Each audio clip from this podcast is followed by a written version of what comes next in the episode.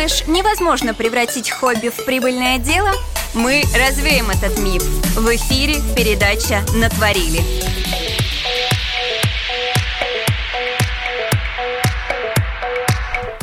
Всем привет! Вы на волне Smooth Lifestyle Radio. Это передача «Натворили». Да-да, сегодня суббота, самое время вытворять. Я, кстати, уже приготовилась это делать, потому что э, это мое любимое занятие. И рада, что в этот день э, ко мне пришел гость, который тоже любит вытворять, а самое главное разрушать э, мифы о творческих профессиях и о творчестве. Но, друзья, напомню, что совсем скоро весна, люблю это время года, у меня еще и день рождения, и вообще а, ты расцветаешь и снаружи, и внутри, поэтому надо готовиться, идти в магазин, покупать какие-то красивые наряды, но делать это с умом. И вот, кстати, поможет мне сегодня в этом, и вам тоже, конечно же, а, стилист Раиса Дубатовкина. Она знает все про психологию стиля и создаст а, для вас действительно вдохновляющий гардероб. Раиса Раиса, привет! А, добрый день, Гульнара, добрый день, радиослушатели. Мне очень приятно быть здесь, а, волнительно, конечно, но я с удовольствием пришла для того, чтобы а, немножко развеять мифы, поскольку есть некоторое ложное ощущение, чем занимается стилист. И как формируется стиль. Да, и как формируется стиль.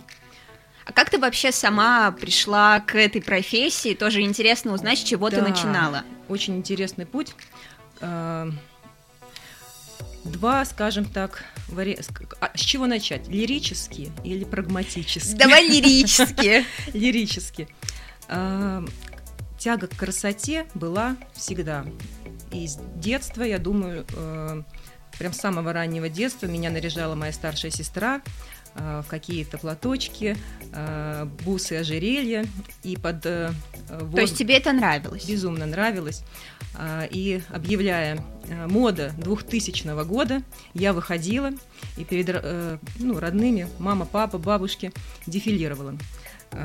Тогда 2000 год казался таким далеким, но тогда, конец 80-х годов, мы находились в некотором э, вакууме, и мы э, были далеки от красоты.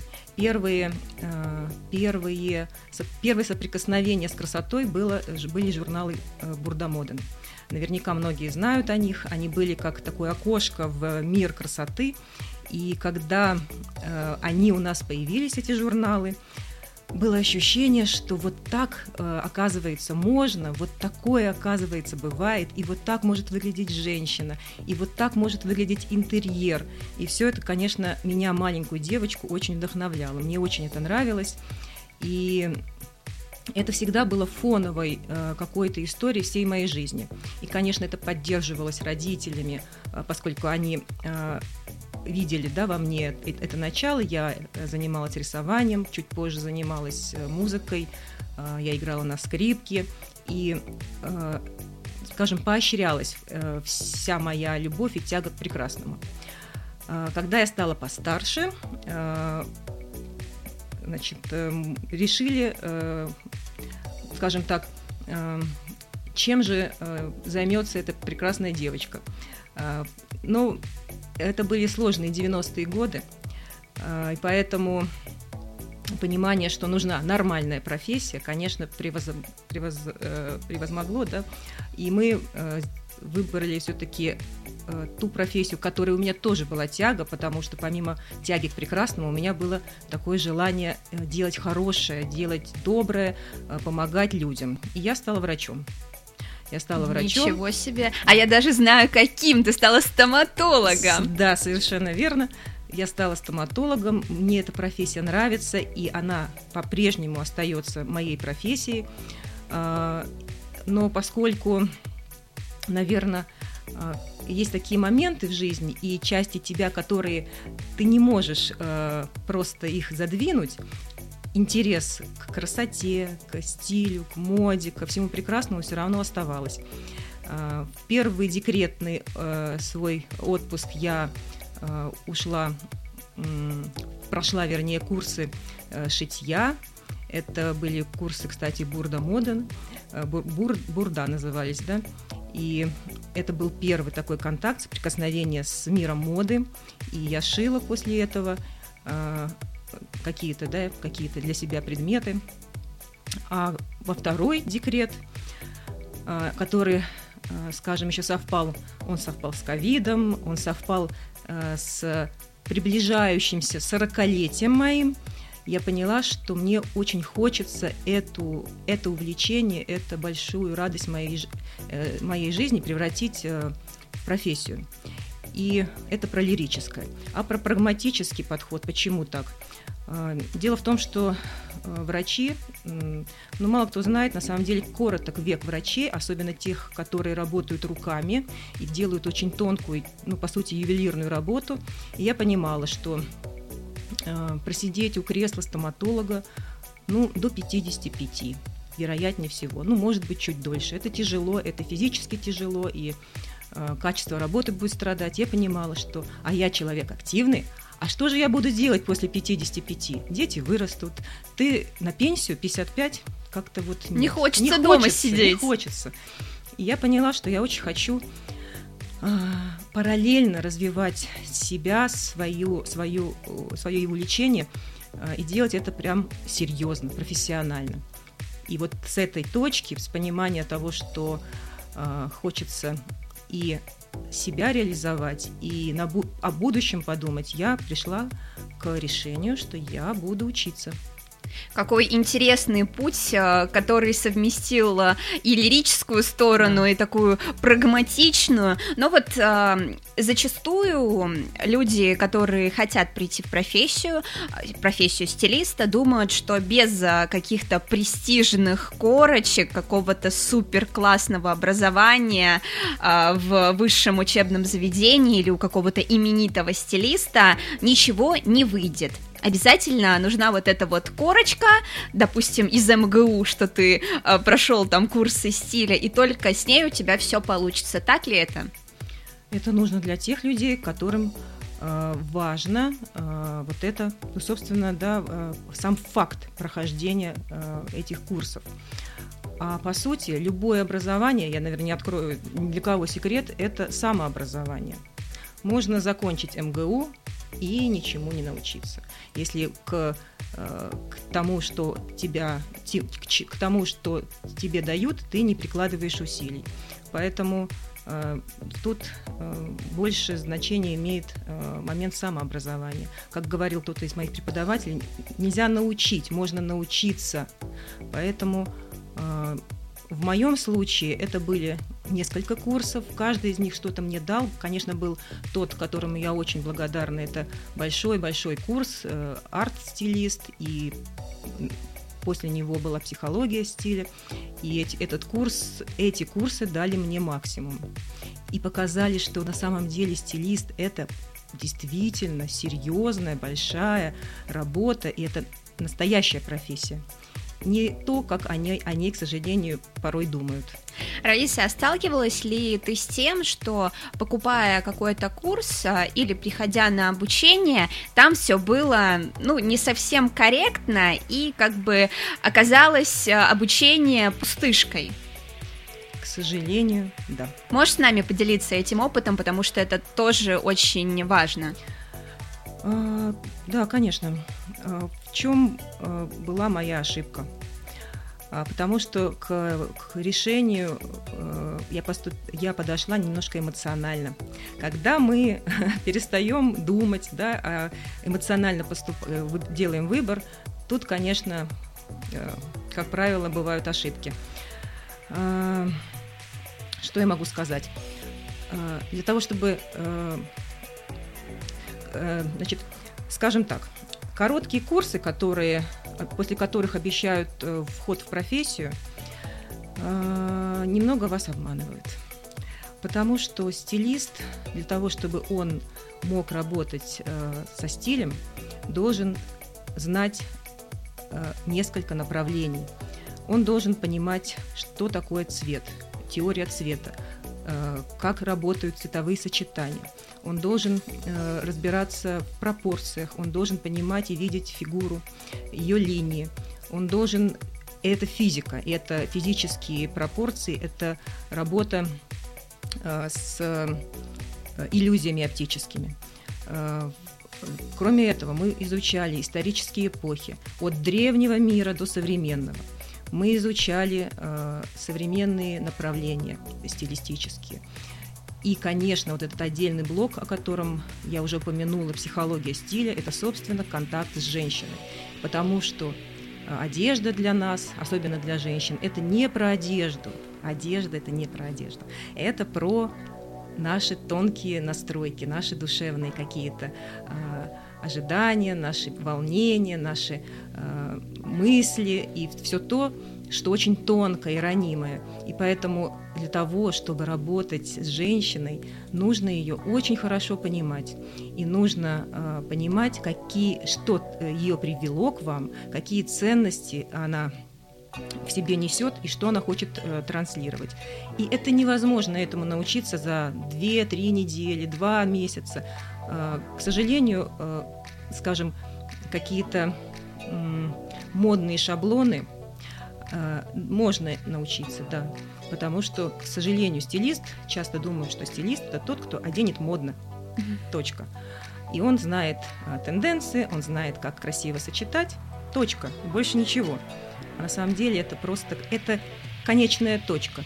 Да, это вот то, чем завершится работа стилиста. А начинается она с э, выяснения запроса, с долгой работы, проработки аналитической самой внешности и личности женщины – и только в конце будет разбор гардероба и шопинг.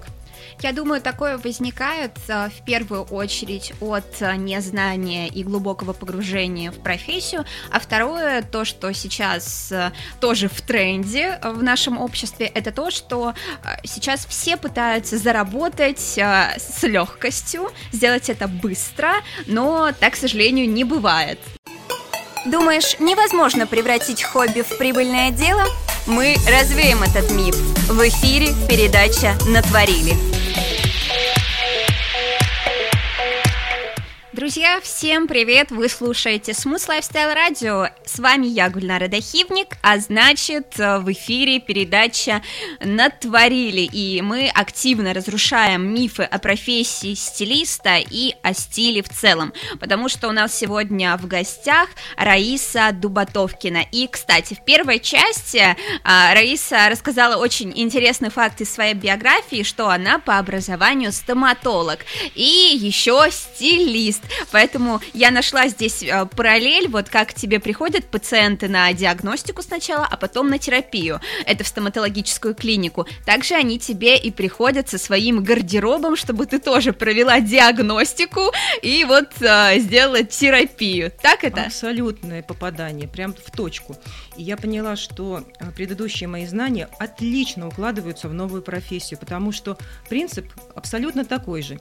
Сбор анамнеза, да, говоря медицинским языком, я осматриваю полость рта, я делаю рентгеновские снимки и прочее, прочее, планирую будущее лечение, предлагаю, потому что я врач-ортопед, это тот, который занимается протезированием.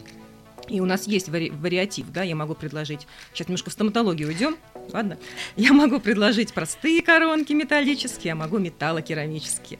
И, конечно, я предлагаю варианты, которые э, пациент одобряет или не одобряет, и тогда, видя конечную цель, мы идем к ней.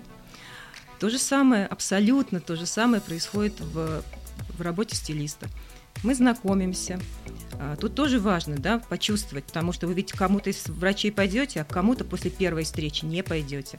Мы знакомимся, общаемся обязательно вживую, потому что вот это вот, это же очень тонко, когда женщина приходит к другой женщине и приносит какую-то свою уязвимую часть. Это ведь про это.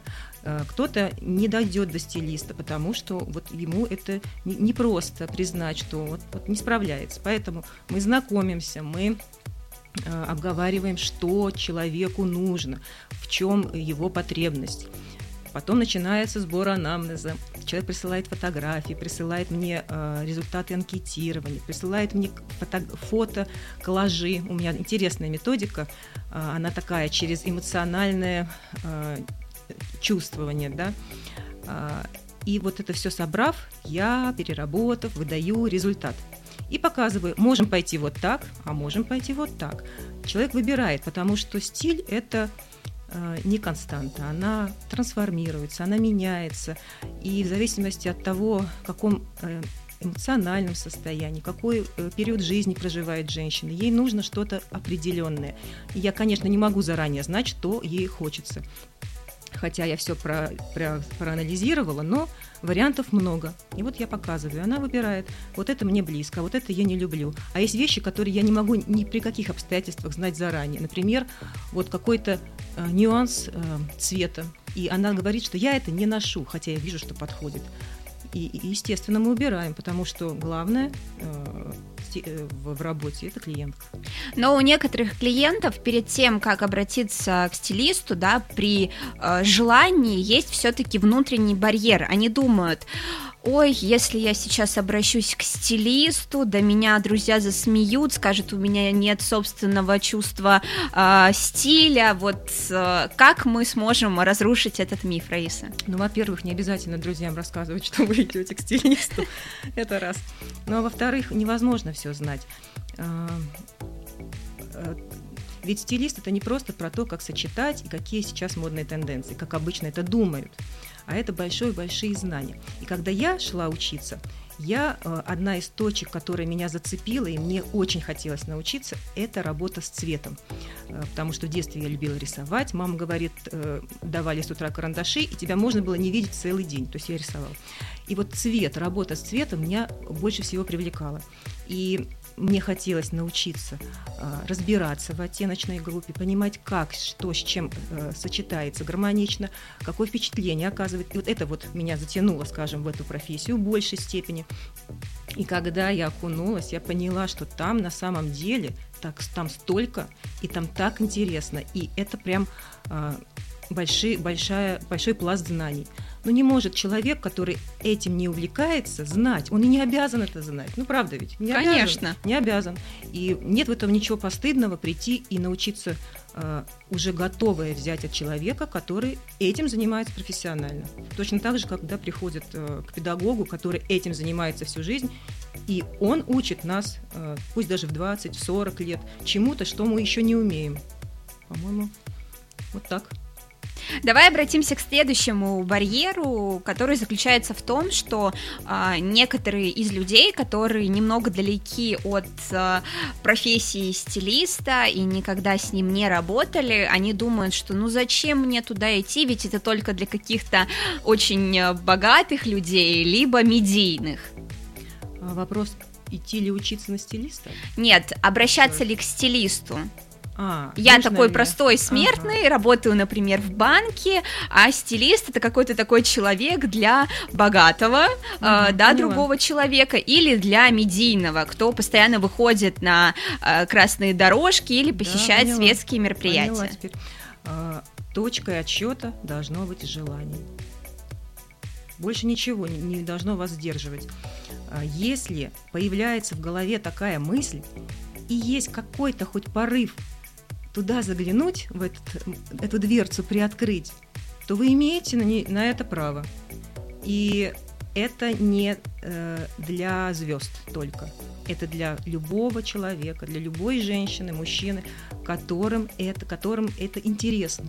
И если в этом есть потребность, она ведь не просто так взялась. Ее нужно удовлетворить и найти того специалиста, который это сделает.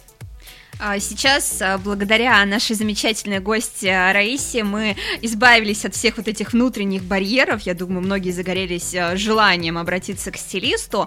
Но появляется у нас на горизонте еще одно э, такое мнение, что никто, включая стилиста, не заставит меня полюбить шопинг.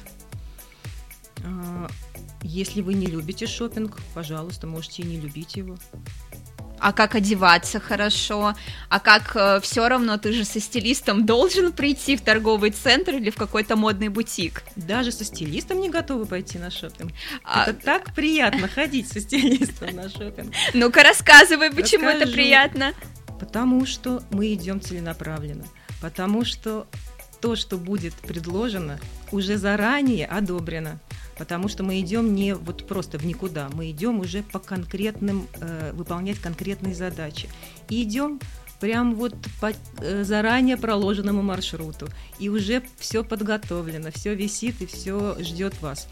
И в процессе я много наговариваю, часто это делаю специально даже на аудио, чтобы эти комментарии, эти рекомендации оставались у клиента. У нас обычно такая длинная-длинная переписка э, идет в WhatsApp, аудио сообщения, они сейчас, ну, в них больше помещается, их проще, да, проще э, воспринимать. воспринимать, да. И я часто делаю так, что во время шопинга я рассказываю, почему, что и как, показываю и записываю параллельно на аудио и тут же отправляю. Потому что человек, находясь немножко ну, непривычной э, обстановке, он теряется чуть-чуть, да, а потом домой он придет и просмотрит фотографии, которые я сделала, аудио, которые я прослушала, и у него появляется э, целостное, да, это восприятие. И еще такой момент. Невозможно э, сразу из точки А прыгнуть в какую-то высокую-высокую точку Б на вершине горы и стать просто мега э, стильной, какой-то невообразимой. Это очень медленный, спокойный, размеренный такой путь. Почему я, э, когда мы начинаем работать, я рассказываю об этом?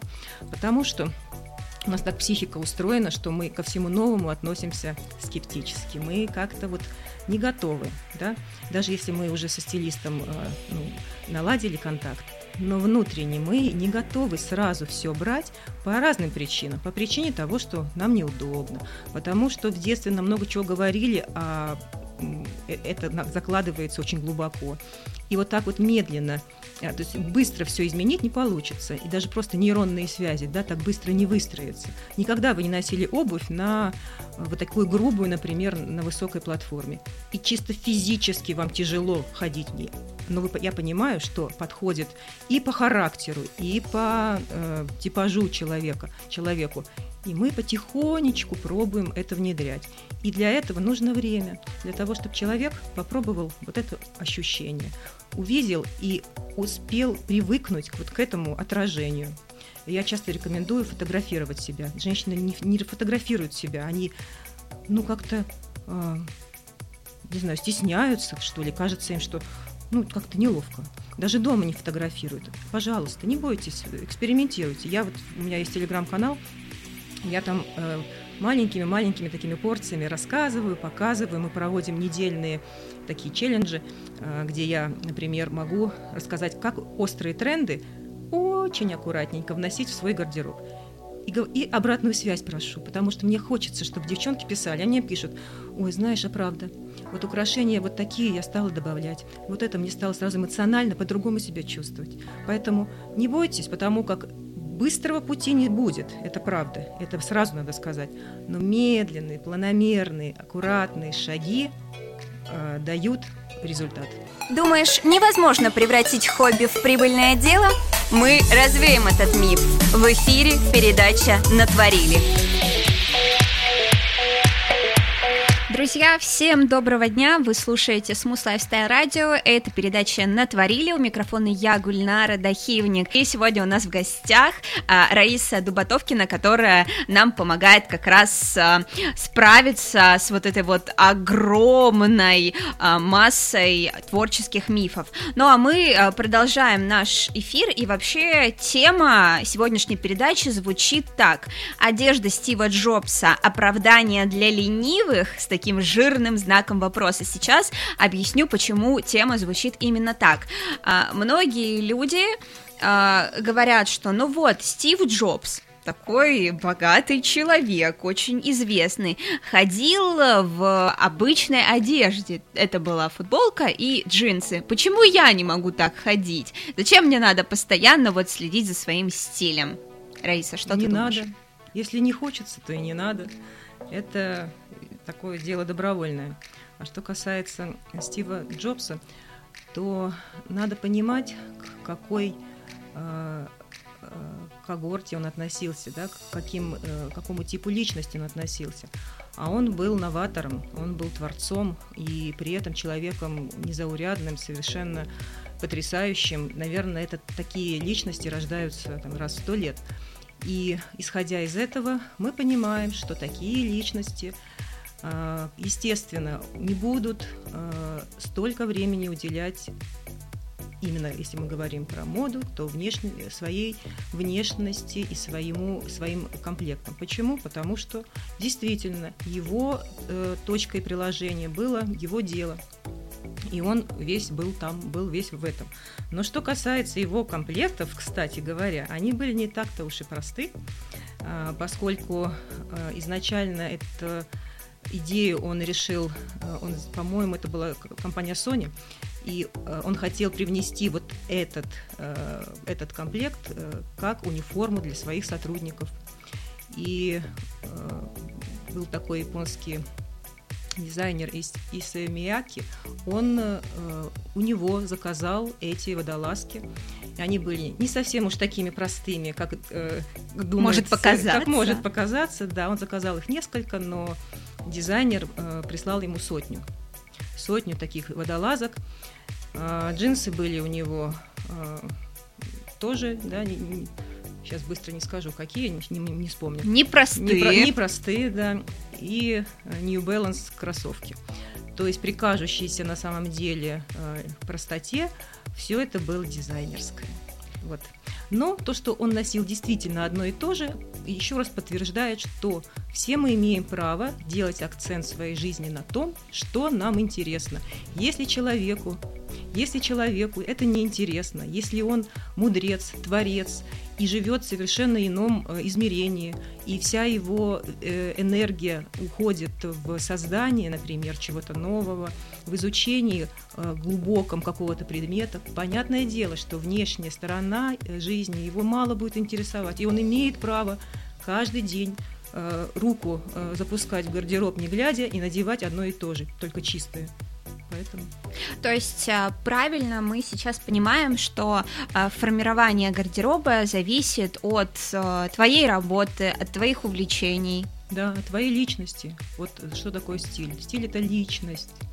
И если в твоей личности проявлен эстет, эстет это тот, кто очень воспринимает весь мир чувственно, через через да, анализаторы, то есть глазами, Э, на вкус, тактильно, Э, на слух, то есть все, все возможные органы э, восприятия для него важны. И вот это вот чувственное восприятие мира для него важно. Тогда вот такой человек будет максимально хотеть испытывать это чувственное удовольствие, и он, естественно, не проигнорирует ни свой образ э, с утра, да, как он, одет, как он одет, не то, какой у него интерьер в доме, не то, какие у него тарелочки и салфеточки, как он да, сервирует даже там, ну, обычный ужин семейный.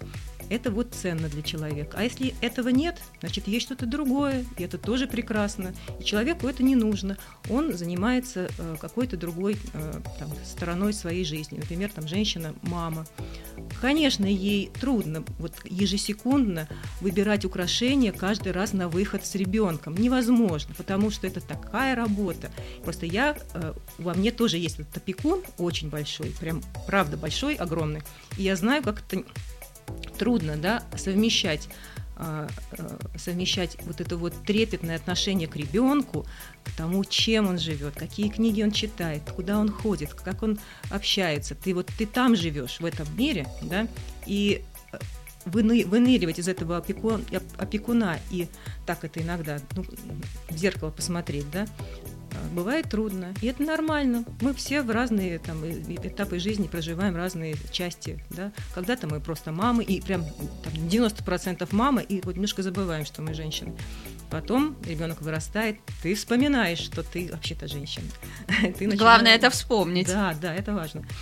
Ты вот это подтягиваешь, а опекун уходит на второй план. А, Раиса, обращаясь а, к теме а, обращения к стилистам и вообще услуг стилиста, бывает так, что ты думаешь, вот я сейчас раз хожу к угу. стилисту, и он подсадит меня на свои услуги, я должен буду постоянно с ним работать, с ним сотрудничать, сотрудничать, потому что без него я не смогу. Вот у меня как раз противоположный подход. Я очень хочу, чтобы люди э, действительно понимали, что важнее научиться.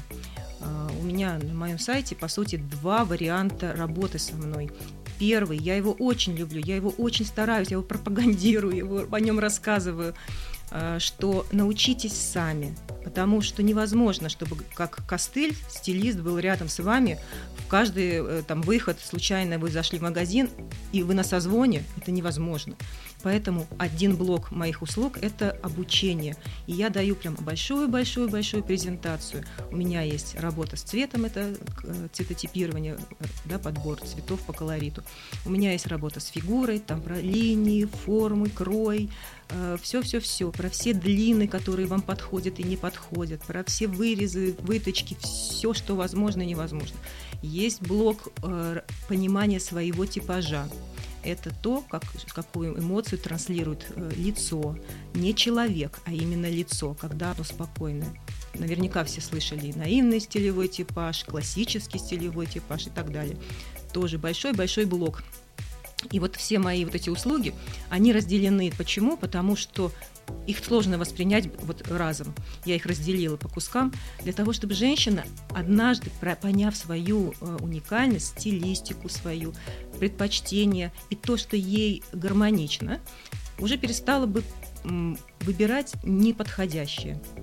Поэтому вот это я прям очень агитирую всегда учиться. Научиться однажды. Вы один раз заплатили за услугу, и последующем вы уже не нуждаетесь э, в этом помощнике э, при каждом походе в магазин. Вторая у меня услуга для ленивых, да, кто не хочет. Думаешь, невозможно превратить хобби в прибыльное дело? Мы развеем этот миф. В эфире передача «Натворили».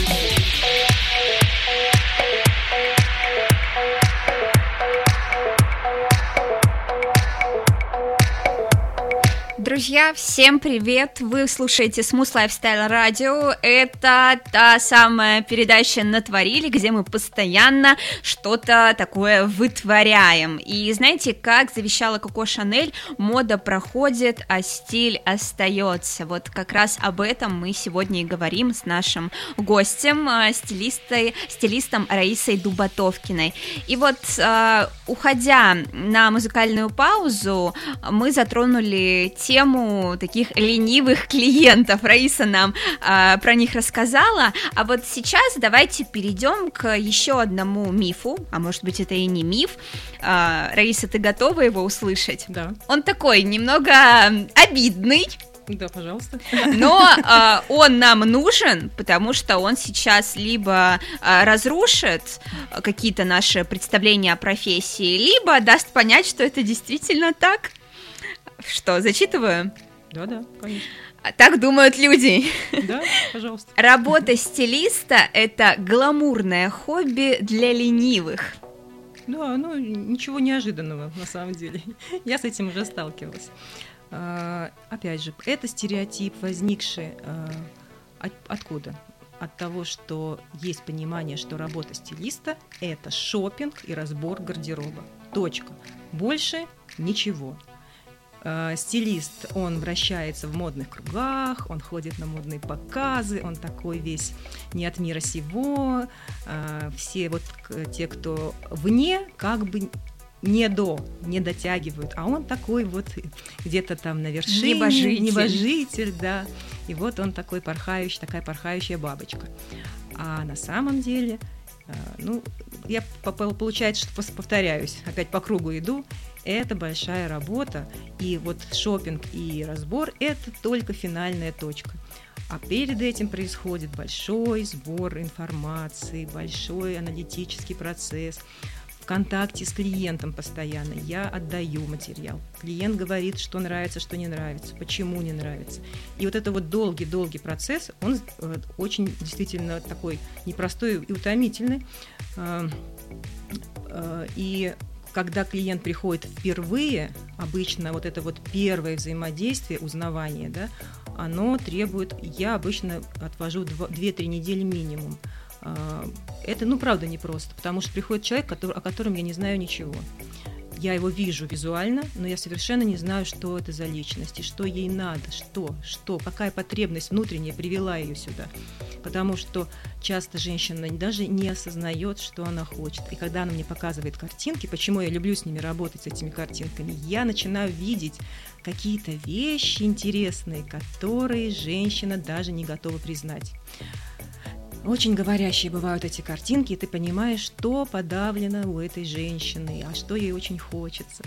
Раиса вот. у нас а, немного такой модный экстрасенс. Да, потому что это так выглядит, кажется, что я как будто что-то делаю такое волшебное. А дело ведь э, в том, что мы обучались э, визуальным кодом. А, абсолютно все, что человек надевает, говорит о нем. И стилисты это вот те люди, которые умеют считывать это все. И по цветам, и по формам, и по предметам, и по тому, как все это сочетается. И даже когда человек э, говорит, что ему наплевать на все это, и он как-то так ходит, это тоже очень говорящее про него. Поэтому вот это все, это большая работа, и она трудоемкая. И даже я, может быть, и удивлюсь, сам процесс шопинга и разбора – это вообще ни разу не легко.